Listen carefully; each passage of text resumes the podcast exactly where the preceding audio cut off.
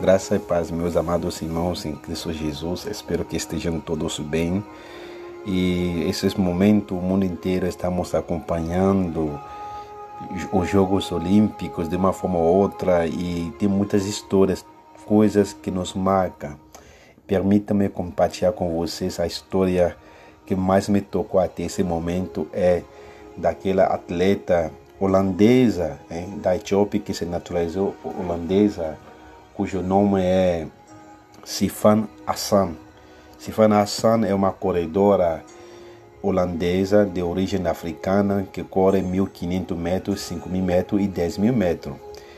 Ela nessa na corrida de 1.500 metros, todo mundo sabe como ela é grande favorita. Na última volta que estão fazendo no estádio, a 400 metros da chegada, ela tropeça, ela cai junto com uma queniana que dá um choque e as duas caem. Talvez poderia ser que o fim é, de um sonho, de um sonho de tantos anos que os atletas se preparam para, para poder correr e ganhar a coroa. Mas a história mais linda de tudo isso que é que aquela atleta, a Sifan, se levantou. Ela não ficou postrada chorando, desistir da corrida, dizer que de se deixar por vencida. Ao contrário, ela se levantou. Ninguém sabe de onde ela conseguiu essa energia, como ela mesma diz depois. Mas aquela mulher correu, correu e ela venceu a prova, ficando em primeiro lugar.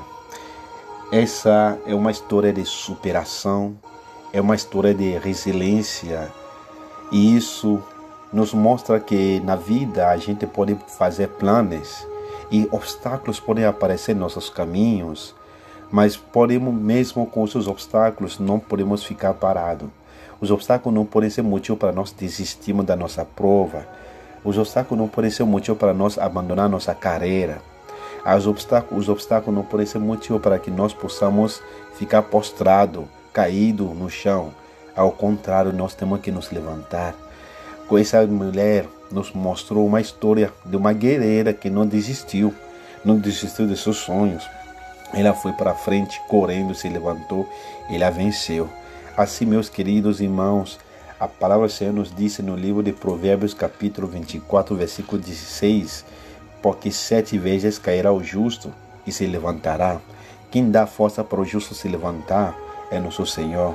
Ele que reanima os cansados, Ele que dá mais força, Ele que levanta aquele que está caído.